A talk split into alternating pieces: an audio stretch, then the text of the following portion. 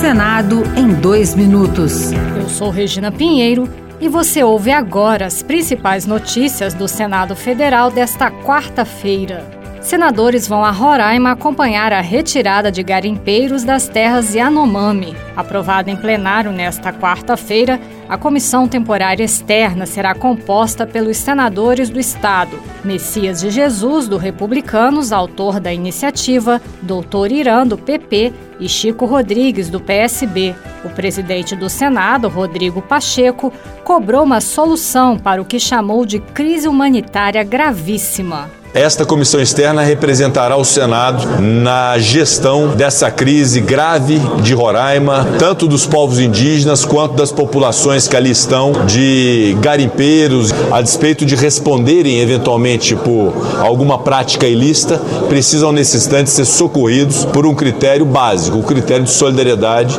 e de humanidade. O Senado aprovou a indicação do deputado Jonathan de Jesus, do Republicanos de Roraima, para o cargo de ministro do Tribunal de Contas da União. Jonathan de Jesus, que tem 39 anos e é médico, declarou que sua missão é reaproximar o TCU do parlamento.